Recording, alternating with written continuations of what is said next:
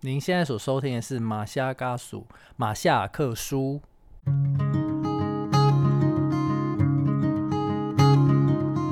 马夏嘎属，你好吗？你今天去了哪里？又做了什么呢？是否还交了些新朋友呢？岛屿的阳光适合阅读。马昆蒂夫想跟您做个朋友，并分享我今天读到的一些心得。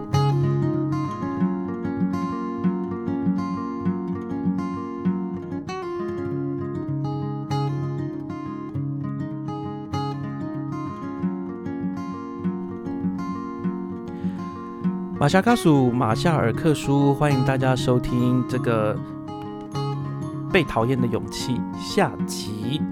我们还是很高兴可以有伊森来跟我们一起分享。伊森 Hello，大家好。伊森今天好吗？好啊，怎么说？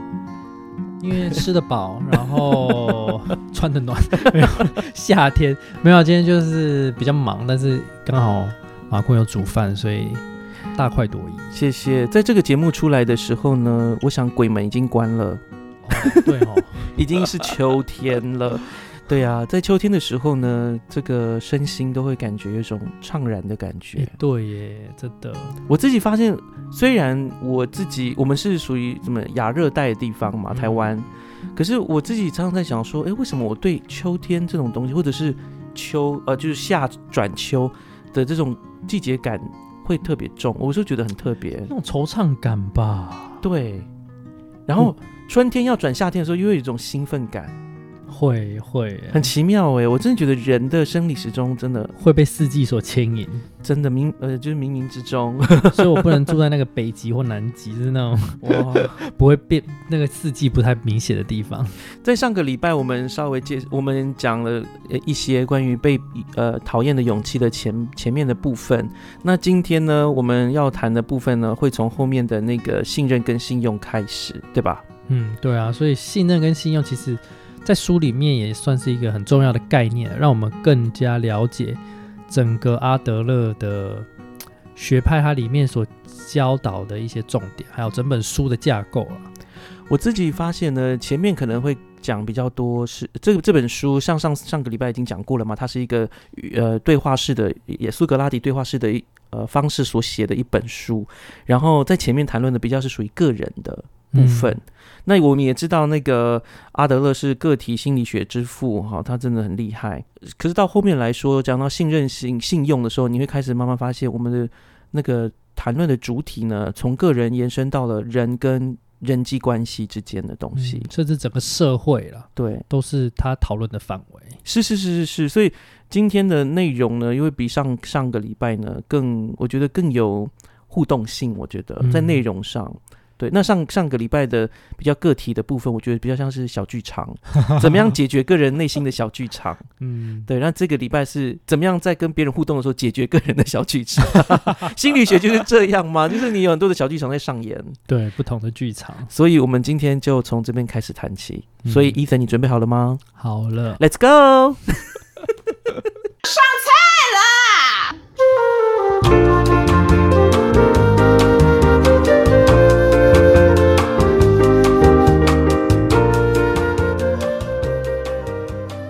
所以我们我们要讨论到人际关系的嘛。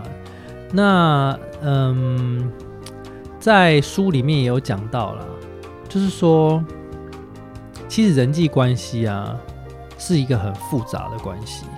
怎么说呢？就是因为你跟其他人不只是说哦，我们是父母关系，或者是亲子关系、配偶关系，或者是兄弟朋友关系。因为有时候这个关系是很微妙的，可能是在工作上，可能是朋友或者什么，所以你跟别人关系其实是一个太复杂没有办法解开的课题。那所以书上就建议我们，就是说我们跟人与人之间呢，就是要保持一个舒服的距离。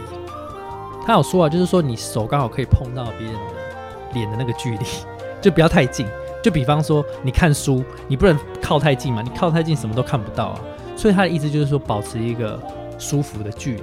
所以你自己觉得舒服的距离，这个有点抽象啊。你觉得怎么样叫做保持一个舒服的距离？呃，怎么办？我觉得听到这里，突然觉得他好像那种早安文哦。大家知道吗？在 LINE 上面会看到一些早安，对早长辈寄的一些文吗？对对对。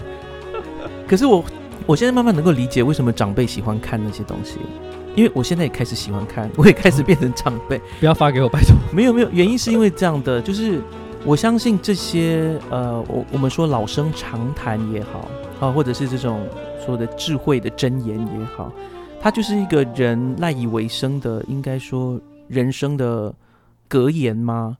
所以我觉得年纪大的人可能就觉得，哎，这句话说的真好，以前走了很多冤枉路。所以他慢慢的就很喜欢这种格言的东西。那这种格言东西，当然也不是陈腔滥滥调到一个极致，而是他的确还是，呃，他既然能够成为金玉良言，就代表他有一定的真，也代表他有一定的效用。对，嗯。那你刚刚说的，对我回到你回答你的问题，你刚刚说怎么样的距离是一个舒服的距离？呃，其实对我而言很简单，就是我还能够感谢的距离，就是我觉得最好的距离。哇，就是我我我不会觉得有压迫感，而且我会感谢啊，还好有就是这样的距离，因为我发现，如果你连一丝让我感动或者感感谢的那个空间都没有的时候，那样的距离的确就是不好的距离。这样会不会说有点抽象？应该还好吧？还好还好，我觉得就例如说好了，我举一个例子，呃，例如说像伊森，他就呃。我们每次在录录音之前，他我都我们都在家里吃饭嘛，我就请他吃饭，不是请他，就是我就会做菜，然后我们就吃个吃个晚餐，然后再录音嘛。那他就会洗碗，对不对？嗯。那我就很开心，就是说他这样主动帮忙洗碗，这种我觉得呃我可以接受的善意，我觉得这样很快乐，就是有个界限了。对对对。那如果说他已经那个界限到说他要喂我吃饭。白吃白喝，然后还不洗碗啊？对，本身还不洗碗就算。我觉得那个善意善到，就是还要喂我吃饭的时候，我那个时候我就有压力了。嗯，对，这个距离就没有拿捏好。我认为是这样，所以我就会感谢啊。我觉得让如果还有办法让我感谢，就是最好的距离。对啊，所以我觉得每一个人都要找到一个最舒服跟人相处的距离，不然有时候你的关系太太紧密，其实是把自己的个人的。一个独立空间给剥夺了。对啊，可是也要看，真的是看这个很看个人，因为像有些呃情侣也好，夫妻也好，他们就很喜欢一直在报备说我在哪里，我在哪里。我有这种朋友，就是他只要十分钟，可能就跟太太说哦我在哪里，然后太太也很 enjoy 去读他的东西。那这种是一样的，但是有些人的关系可能不一样，他可能就觉得一天三通够了。嗯，对，反正回家都会再见面嘛。三通很多哎，真的吗？你的距离要的也太大了，很宽，好几公里这样子。对啊，那那接下来这个书里面有谈到一个选择题啊，我可能可以问你一下哈。如果你可以选呢，你会想要一个受欢迎的人生，还是被讨厌的人生？啊，这好难哦！我当然是要受欢迎啊，这还要想吗？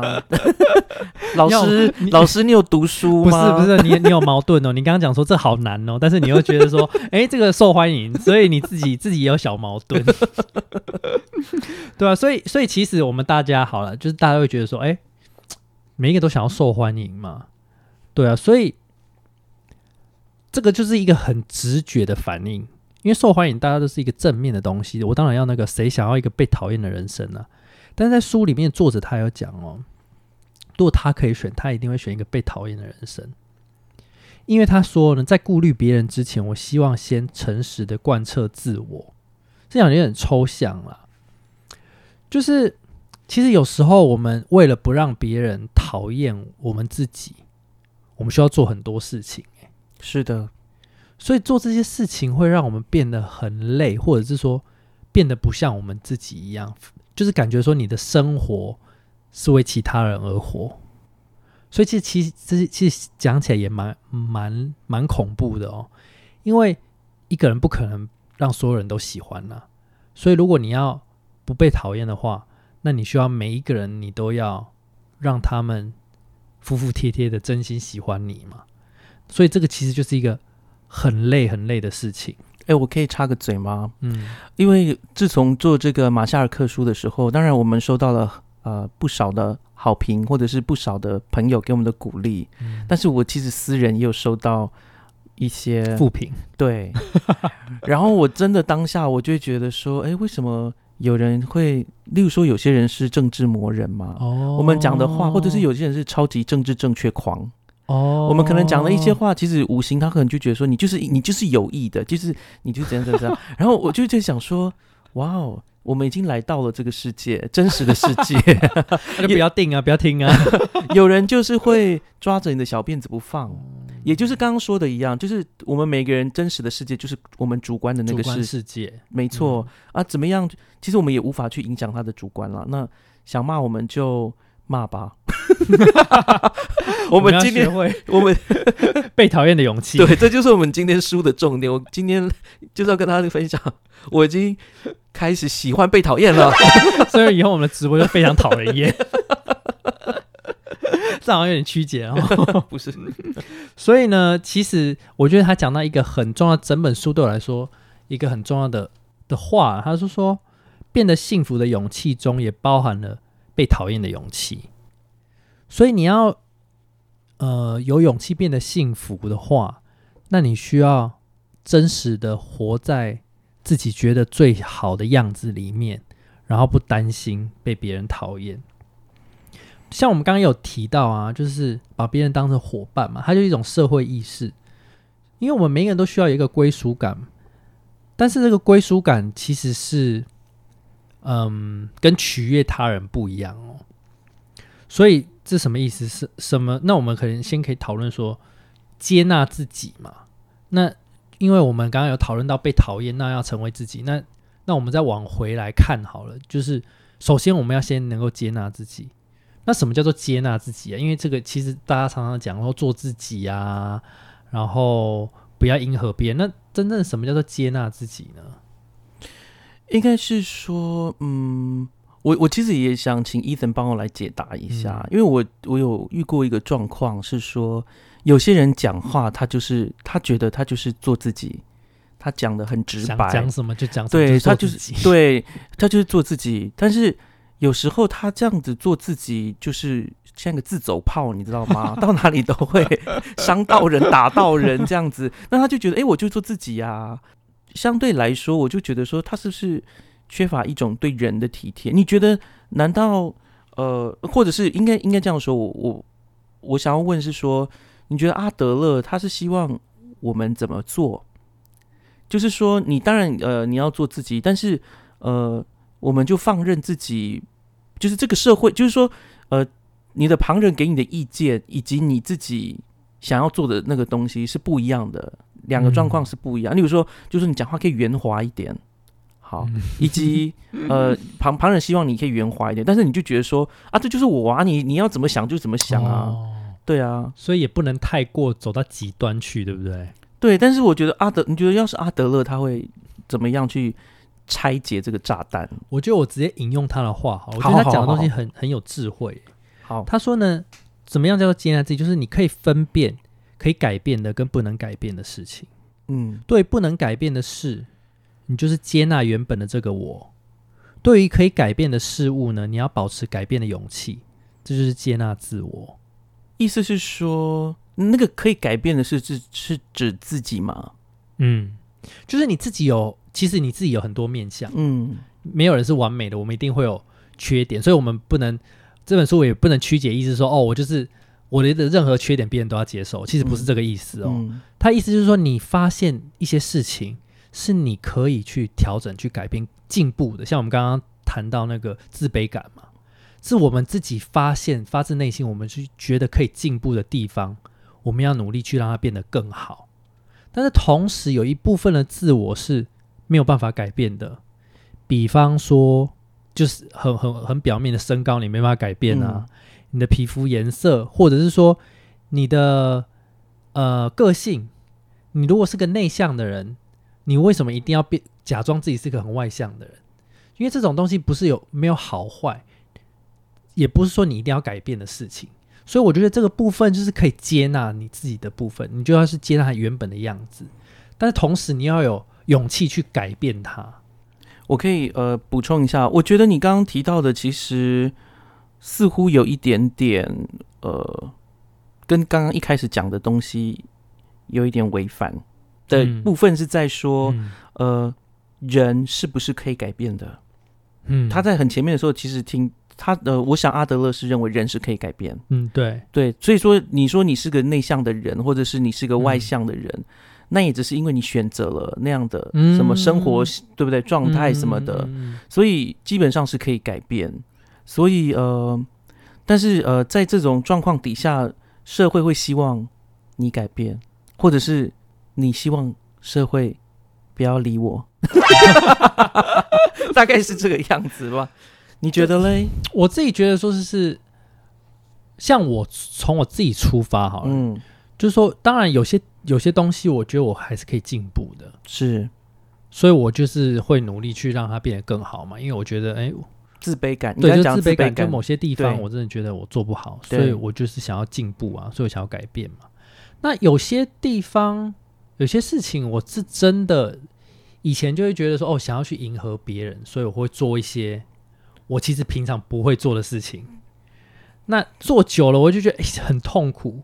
比方说，在什么时候该讲什么话，或者是该要怎么样的表现，但是我知道那个不是我本本来的样子，所以我就会觉得有有一点违和感。所以我觉得重点重点就是说，你需要去分，你需要那个智慧去分辨嗯这，件事情到底是你的自你自己，还是说你想要改变的东西。哎、好像他自己这边也有提到，对不对？嗯他说要什么要切割什么个体，是不是在什么的？就是说，其实你就是你跟别人的关系是有很多连结的，对，但是你要不要被讨厌，其实是别人的课题，所以这就叫课题分离。课题分就是上课的课，题目的题。我们每一个人的人生都有一个课题，嗯哼，自己有自己的课题，所以你不用管别人有没有你的问题。我要怎么解释呢？就假如说，我好像有看到一个例子嗯啊，例如说，呃，太太希望老公换工作，嗯然后换到某个工作，但是先生希望留在这个工作，因为他希望可以待着，然后获得他的退休金。嗯那可是太太觉得现在的工作真的入不敷出，那要这样等，不如就是要有勇气，像这样，就是说太太就说好，你不换工作，我就跟你离婚。那先生就说，呃，我就知道这个工作这样子。嗯，对，那这个时候就要去分割了，就是说嗯太太想离婚，那是他的问题。嗯，对，其实可以这么说啊，就是讲的有点 有点直接，嗯有点狠，但是其实你仔细去分析，其实就是说你做到你的部分，那别人他要怎么想，他要怎么做，那是他的事情。嗯所以这才这个也带到了我们这本书的主题——被讨厌的勇气嘛。被讨厌的勇气不是说我就是一个烂人，我就是做所有让别人讨厌的事情，嗯那我还很有勇气，我就是厚脸皮，这不一样哦。被讨厌的勇气是的意思是说，你觉得你已经尽力做好你的部分了，那别人要不要讨厌你是他自己的决定，那是嗯他的课题。嗯所以这是这两个是要分开的。所以这个为什么我们作者刚开始他的选择题的时候，他要选择被讨厌还是被喜欢的时候，他选择他宁愿被讨厌，然后诚实的面对自己，因为那是他自己的课题。那别人的课题那是他们另外他们自己要处理的问题，所以他就是两个是分开的两件事情。我可以再分享一个我觉得是人生中基本的案例嘛，也就是被嗯拒绝人家。哦其实很多时候我们很难拒绝拒绝别人，其实拒绝别人是最大的勇气，因为我就觉得，真的，因为拒绝别人，例如说啊，你可不可以帮我做这件事情啊？帮我干嘛干嘛干嘛？你会觉得说，哎，好难拒绝哦，因为嗯，对呀、他需要有人就是需要你的，我觉得有些人是蛮狠得下心啦，可是对我们而言很难。例如说拒绝，呃，有的人家里哈、老人家生病了，嗯那兄兄姐就是可能跟老幺说啊，你就辞职啊，去照顾我们的家人，然后给你钱，好给爸爸妈妈钱。哦，对这种的时候，你就很难拒绝，你知道吗？你就觉得说哦，对呀、因为你也爱爱你的父母，然后你嗯觉得好像呃，不可能哥哥姐姐都有自己的家庭啊，我就是单身，我就老幺，那我的确就应该要帮忙照顾老公、老老爸、老妈之类的，很难拒绝，你知道吗这？是情绪勒索，另外一本书。哦，那这个会是延伸，但是我的意思是说，除了这种拒绝之外，例如说，呃，可能有人就三不五时跟你说，哎，可不可以帮我做这件事情，做那件事情？可是你的生命当中可能已经有排其他事情了，嗯可能看似是个小忙，可是，在你的紧凑的人生当中，要塞入真的不容易。对我其实有时候也会遇到这种问题，但是我觉得真的是要用时间的磨练，你才有办法真的抓到那个你的那个做事的那个平衡点呢。但是我觉得我学到了一点，就是说，当有人要你做一件你其实不能做的事，你要先你要先在你的思考里面先先 run 过一遍，嗯就觉得诶，这个这件事情是我可以做到的吗？或者说这件事情是我愿意做的，我想做的事情吗？那你经过你的思考跟你的决定，然后你是有你要知道你自己有选择的权利的时候，你再下决定。那当然，你讲出来的话也是一个很大的重点。你可以，你可以说哦，不要，我就是不想这样子的方式讲。嗯，也可以，或者是说你可以说哦，谢谢你的邀请，我其实呃很想要帮你这件事，但是我这个礼拜真的很忙，那我希望呃如果下次你还有事情的时候，你可以再找我，但是最近我真的就是比较忙，也压力比较大，我觉得你用你看你怎么说，说出来的时候就会不一样。我知道，你知道，你刚才讲的时候，我真的很想就是就是怎么讲呢，狠狠的回应你说啊，你不要就不要说那么多干嘛？有的人是这样子哦，那这个就是他的课题了，课题要分离。对对，就是他可能要请你帮忙，嗯结果你跟他才好心解释，他就说啊，你不要就不要说那么多干嘛。所以，所以我跟你讲，这就是这本书的重点。被讨厌的勇气就是这样子。对你其实可以直接就是好，就是他那样的态度，其实你嗯就就是说因为你已经做到你的部分了，对啊，那要怎么样想，那是他的主观世界，是你没有办法，你没有办法控制的、啊。哎呦，这种这种东西还可以赶快把它解决，是最快最好的。然后另外一个部分，我觉得也蛮有意思的，就是，呃，我们刚刚讨论到这个社会，就是接下来我们可以从刚刚到现在，我们可以看到，就是它是从个人到与别人，那再到社会嘛，就是一个进阶的方式。那我们现在谈那个比较大的范围，就是人在这个社会上跟其他的不同的族群接触的时候，其实一个很重要的元素就是呃相信这件事情。其实相信在这本书上，它有分成两个部分呢、一个就是信用，另外一个就是信任。所以信用跟信任都是一种相信。那信用跟信任当然也有一点不太一样。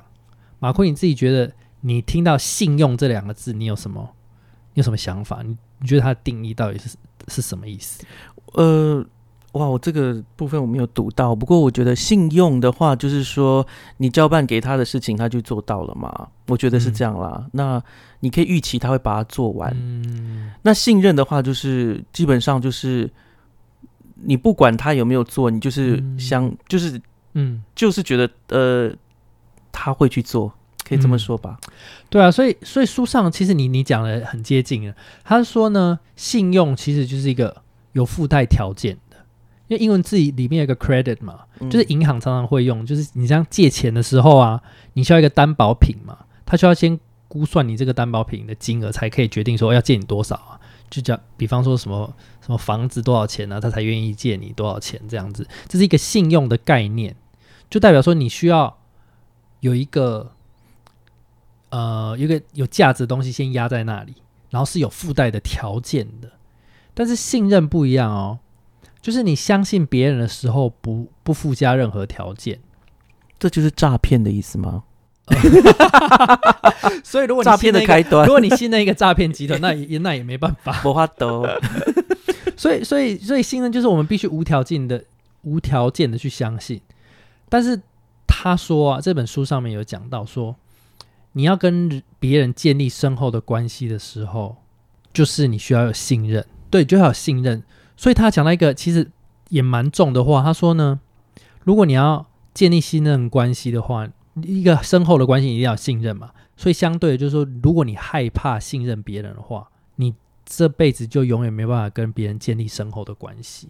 哇，这个这简直就是个诅咒哎！对啊，信任，我知道这本书也有提到啦，就是说，呃，我们刚刚说它是一个问答式的嘛，哲学家就，呃，因为那个年轻人就感觉是对于说无条件信呃无条件的信任别人，这是做得到的嘛？那这个书中的哲学家是回说，呃，你可能心中想的是，再怎么样无条件信任他，最后不过是遭受背叛而已。嗯可是决定要不要背叛的，并不是你，那是他人的课题。人家要背叛是他的事情，你只需要考虑自己要怎么做就行了。所以你要就像刚刚运用刚刚说的课题分离，你只要、你只要考虑自己要怎么做就行了。我觉得其实这一点，其实我觉得在宗教上面也很很说得通。诶，有时候在宗教，我觉得那种更高层次的爱，它是一个更更讲求这样的事情，就是你不要管别人会对你加害于你，嗯你只要想着你要达成的是一个善就好了，心存善念，那个善念是很重要的。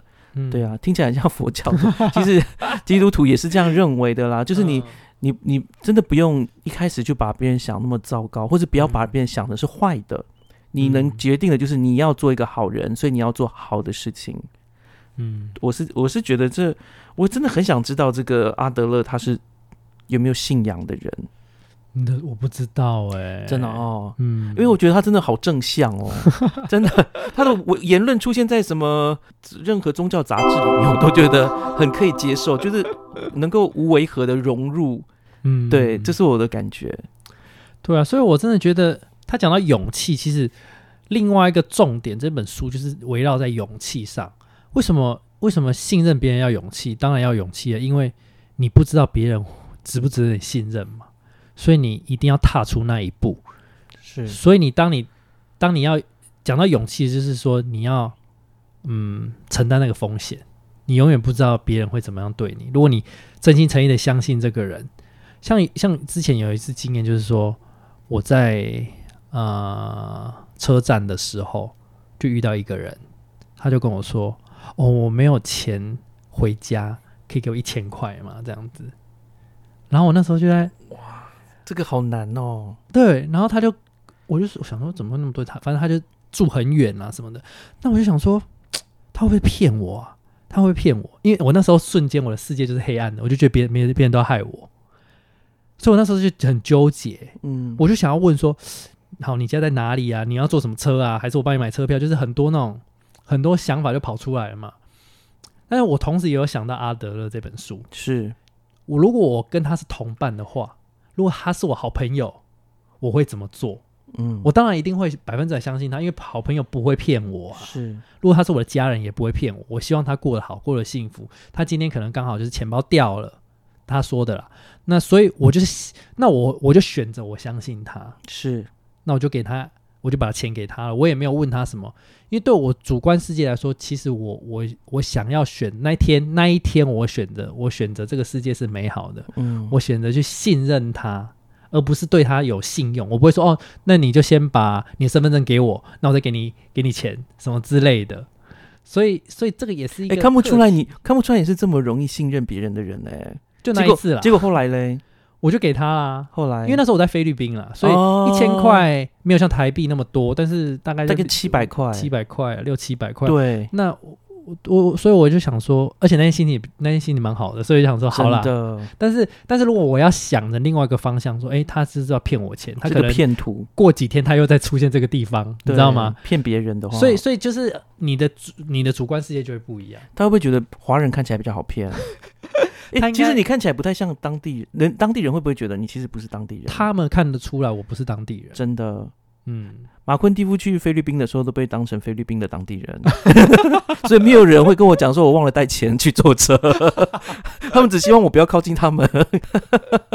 对啊，所以所以我觉得这个刚好就有运用到这个概念呢，就是说，当你一开始就对别人筑起高墙的时候，其实你自己也会活得很辛苦。但是当你有去信任这个世界的勇气的时候，当然你有可能会受伤嘛，但是这样才需要勇气啊。如果什么事情都全世界都对你很好，那你就不需要去勇气相信这个世界。所以我觉得就可以帮我们反思，让我们了解说，诶，原来我们的主观还有我们的想法是会影响我们的行为。那同时，我们也需要去勇气去面对这件事情，因为不好的事情一定会发生嘛，因为这世世界是一体两面的，有好人也有坏人。但如果我们把别人当做是伙伴的时候，那我们的做法跟想法就会变得不一样。我常常在思考，我在什么时候，或是我可以邀请听友去思考。呃，当你想到勇气的时候，或者是上一次你觉得你有运用你的勇气的时候是什么时候？对，其实我们很多时候只是觉得勇气是可能去面对陌生的事情哦，例如说去探索未知啊，这个时候我们需要勇气。有时候我们觉得勇气是去做自己觉得做不到的事情，这需要勇气。但是在这边里面接纳自己啊，需要勇气；然后呃，去拒绝别人也需要勇气。对我，我觉得他其实让我，其实我觉得他蛮正向的，帮我点出来的。很多时候我需要一些正向的能量，而我自己可以运用。我觉得阿德勒的心理学另外一个部分就是，你有好像。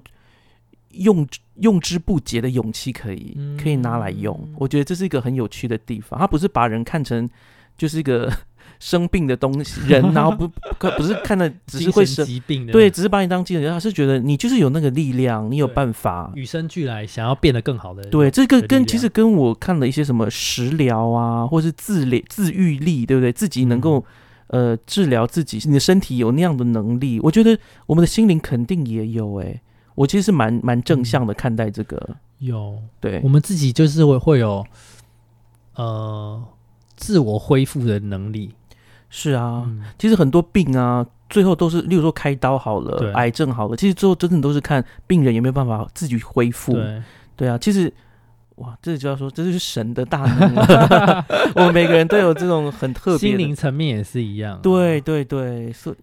我觉得这个，我觉得蛮美的啦。我现在这个 moment 觉得人有这种自愈的能力，自己疗愈也很愈合的能力，蛮好的。因为有时候你真的会觉得，好像是你你现在的痛苦，你现在的难过是永远不会好的，就是在当下。但是其实过了一段时间，哎，其实你就会慢慢的恢复，就有那种恢复的能力。而且我自己平常哦，就是听到有些朋友，他们当然呃。像我觉得我们可能莫名其呃也不是莫名其妙，就是无意间都成了弗洛伊德的信徒，你知道吗？就是很相信说啊，对，因为我小时候怎么样啊？像我们之前在脆弱的力量提到说那个。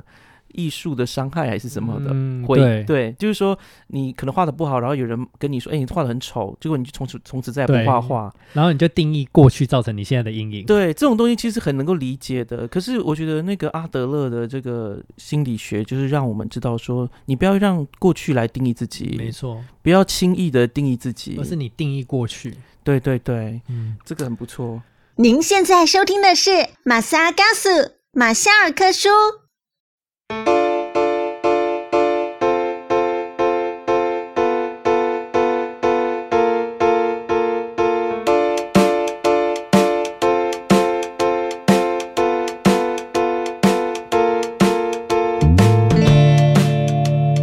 啊，所以接下来来到差不多来到书的尾声了啦。那我在这附近到后后面的一部分，我觉得有一两个重要，我觉得。蛮有意思的，我觉得我们可以讨论一下。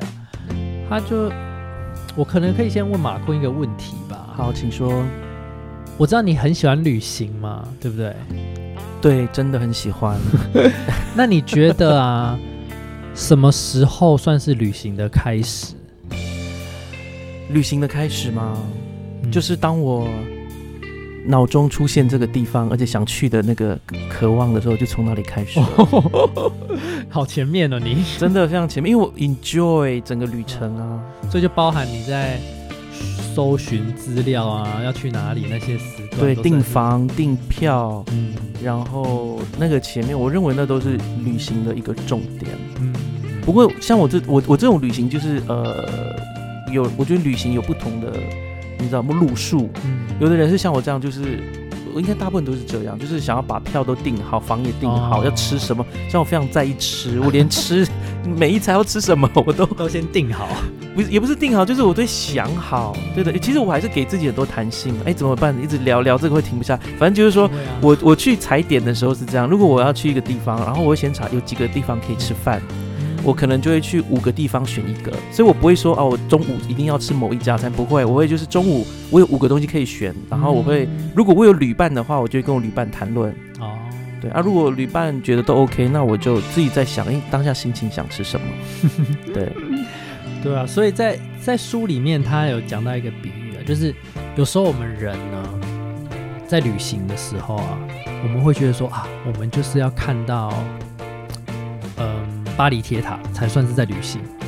所以呢，他在坐飞机的时候，在坐在车上的时候，他心心念念就是那一尊巴黎铁塔，哦，所以他一直没有 enjoy 在当下。我知道，我知道，这个就是踩点踩点的人的一种，有些一种强迫症吧，也是一种悲哀。所以他没有没有没有看到当下的风景，当下的人，所以我了解，所以当当他在那一段时间的时候，对他来说，他想的东西全部都是在未来未来式。是但其实这是一个很危险的事情，就是因为未来是有风险的，我们不知道它会不会发生，是，可能机票就被就取消了，或者是什么样的状况，你就是没有到巴黎铁塔，那代表说你这个旅行就是等于没有吗？对不对？不好意思，我因为我想到我去年跟呃伊森呢，我们去了宿务的那个经验，去宿务过圣诞节，这最荒谬的一次。对对，就是呃，因为我们那时候想都没想说圣，因为我们知道菲律宾是天主教国家，嗯，然后那个时候马昆蒂夫呢也是脑子也是想得很简单，就想说我要去看天主教徒在做弥撒，因为嗯圣诞节的那个子子夜弥撒是很很呃呃呃天主教的子夜弥撒是很很出名的。那我在嗯想去了天主教国家，已经可以看到什么？嗯殊不知路上就是店都关了，全部都关掉，吃饭的店都关，然后大家都真的就是去做弥撒这样子，而且还有台风。对对，而且那时候还有台风，也就是你刚刚说的未来真的很难讲。，对啊，怎么谁会想到在圣诞节会遇到台风？嗯谁会想到我们要坐的船被取消？对，所以所以我觉得你现在让我想到，就是说，如果那个时候我们就是活在此时此刻，其实也蛮有意思的，就是。好特别哦，现在的这个状况啊，这个。在大雨当中，对 对对。对，为了要吃好，要去找一家有开的店，哇，在大雨当中淋着雨，真的，这很多事情真的呃，所以我我真的觉得是这样哦，就是这也是为什么我觉得慎选旅伴很重要。如果你的旅伴也是那种踩点王啊，他大概就是当下会一直抱怨，因为他没有在他的旅行上，他还在旅行之前，对，或者是他他的旅行是他以为就是一定要看到那个东西，或是做到那件事情。嗯，可是像旅旅行，它是冲越是越是惊奇越好。对，对，所以所以他讲到一个很重要的点，就是此此时此刻的重要性。就人生呢，我们常常会觉得它是一直线的过去，从零岁一直画画画到八十岁、九十岁、一百岁这样子。但其实我们仔细看，把它放大的时候，它是很多很多的小点连在一起的。嗯，所以呢，你会觉得说，哎、好像人生是一连串，但是其实它是在很多很多的当下所组织起来的。在书中，它有一个比喻，就是说你你就像是在舞台上嘛，然后你就跳舞，你可以跳芭蕾舞，就转一圈一圈一圈一圈在那边跳。所以可能你在当下的时候，那个灯光打在你身上的时候，你不是很确定，因为光很亮，你在当下你不是很确定，但是你可以感受到每一个动作、每一个呼吸，你不太确定你会去哪里，你不太确定观众的反应是什么，但是你就是享受那个当下的状态。你不要想到你过去怎么样，或者你不要想到未来怎么样，你就活在当下的时候，其实是你最真正可以活着的的状态。像书里面有讲到说，人生最大的谎言就是没有活在当下，只顾着摸索根本不存在的过去还有未来。然后那时候你的你就会在很弱、很微弱的灯光下，然后你会忽略很多事情，你没有办法看清楚，因为那时候你是在想其他的事情，所以你其实你没有办法活在当下，你也不知道你周围到底发生什么事情，所以我觉得那还蛮可惜的。说到这个，因为我觉得这个活在当下，我觉得用旅行的这个经验，我觉得很能够比拟。嗯例如说，我自己在旅行的时候，我坐飞机，我尽量都喜欢坐靠窗。哦，去享受那个风景。对，就是其实高空中就是没什么东西，它就是蓝天跟白云。那晚上的话就是星空，maybe、嗯可是我还是会很很 enjoy 这种东西。可是可能会觉得说，哎、这个很美的东西，你自然会注意到。可是有时候你知道吗？我连在那种高空中，我都会去听那个，因为飞机里面它有那个加压嘛，那个空气啊会喷射那种声音，啊然后我也会听那个声音说，哇。我就在想说，如果爆炸会怎么样？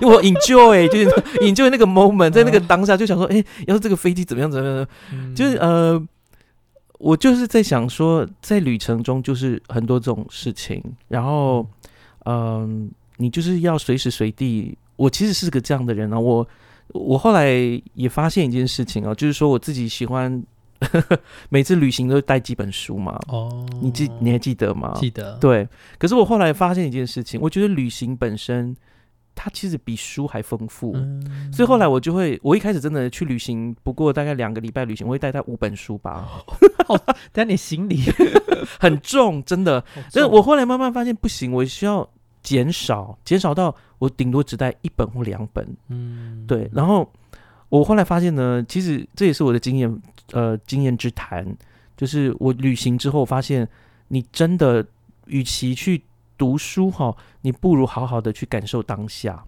嗯那你带几本呃，带一两本就去当地的书，那也很好啦，就让你对当地的认识也不错。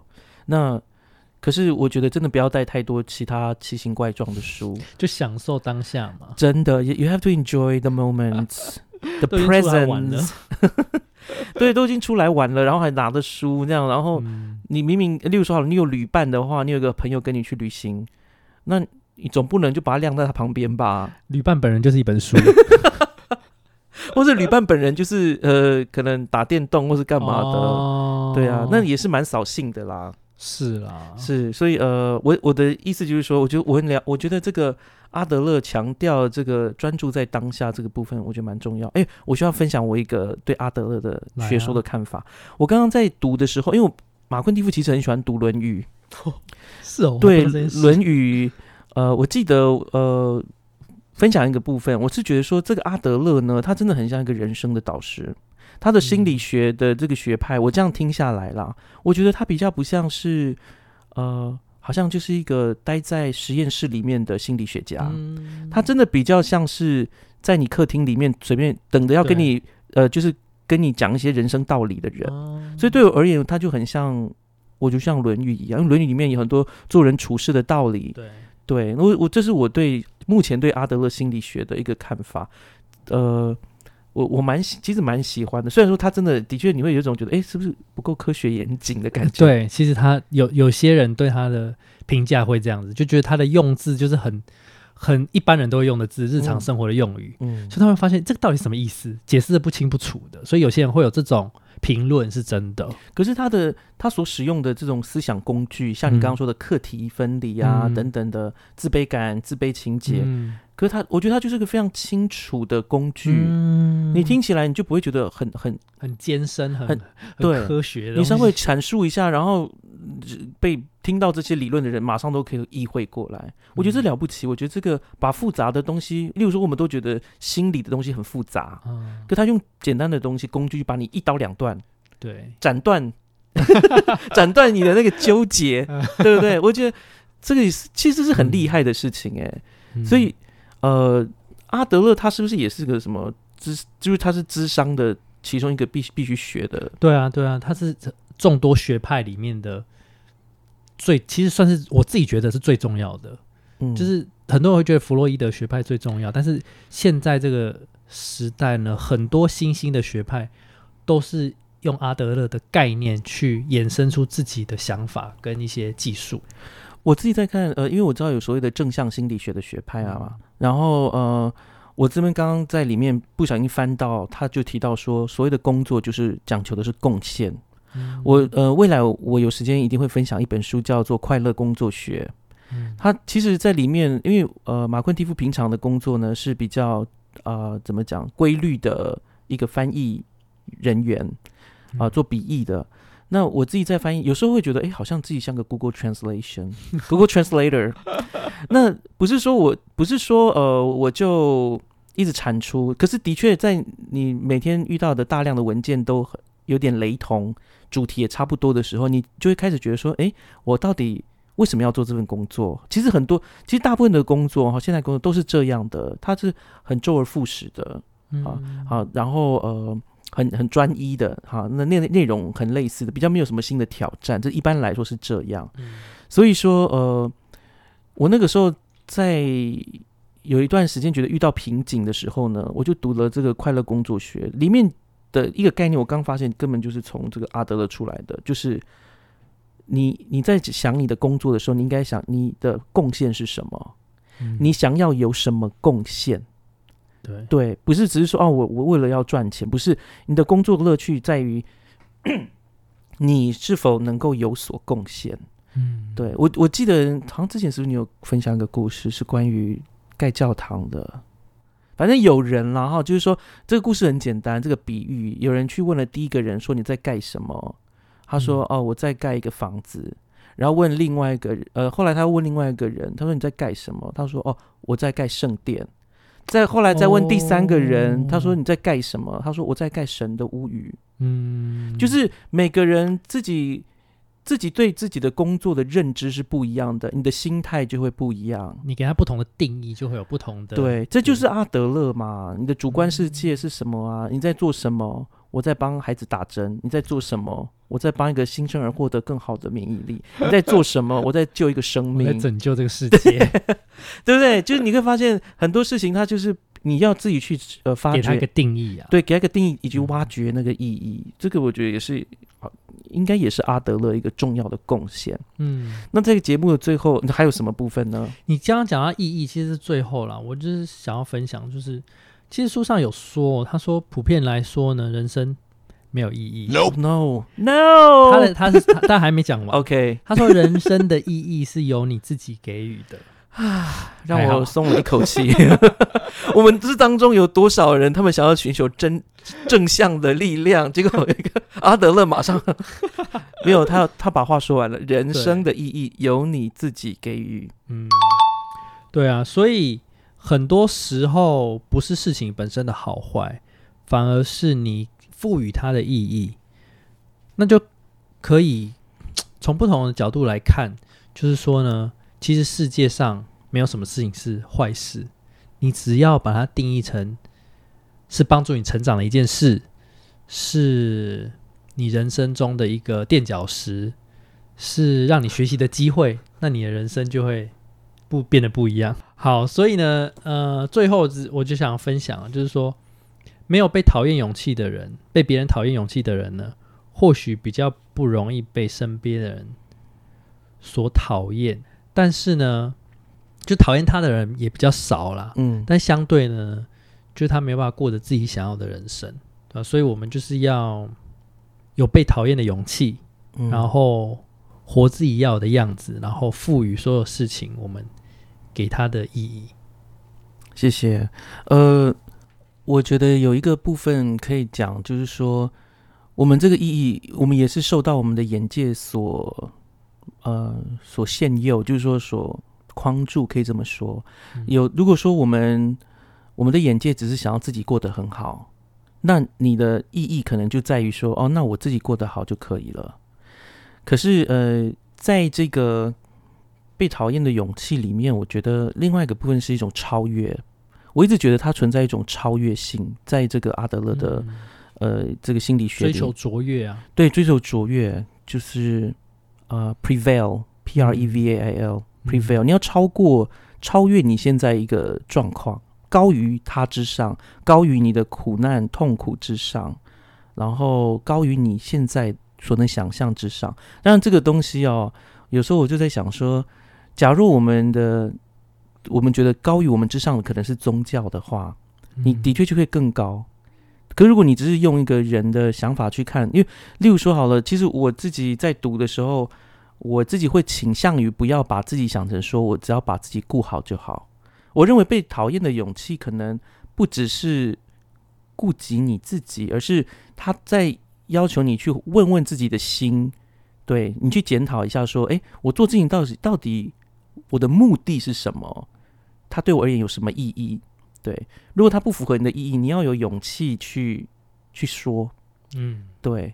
然后，然后，呃，另外一方，另外一方面是，我觉得他其实有提到了，好像有一个成全他人的，他说更大的共同体。嗯对我们，我们不是只是追求小我的，不是只是成全小我，他他有一个更高、更崇高的目标是成全呃彼此。嗯对，所以，我们我们怎么样才可以改变别人或提出建议呢？就是你提出的这种东西，你所做的事情是提升彼此的。对，那个为两个人，例如说以夫妻来说好了，我要怎么样确保就是我自己所说的建议是呃是好的，也就是你提出的建议是对两个人都好的建议，对，然后坚持那样的勇气。在最后，我想要呃跟各位说，谢谢你们今天的收听，然后也谢谢 Ethan 带来这个被讨厌的勇气。谢谢。我从讨厌这本书觉得读不下去，到我后来觉得，哎，他好像就是很多我们现在当下所知道的一些想法的一个始祖吧，可以这么说。嗯然后这些想法都很珍贵的被保留在书里面。如果各位呢，对于自己不知道要怎么样去面对，例如说拒绝别人，或是不知道自己怎么样可以喜欢自己，我认为你可以从被讨厌的勇气当中，呃，就是理出一条思绪出来，然后让你自己可以接受自己、爱自己，然后也知道我们可以怎么样跟别人保持一个舒服的距离。嗯那对马昆蒂夫来说，就是容我可以有感谢的那个距离，就是最美好的距离。好，那就是我们今天的节目，那我们呃下次再见，拜拜，拜。拜。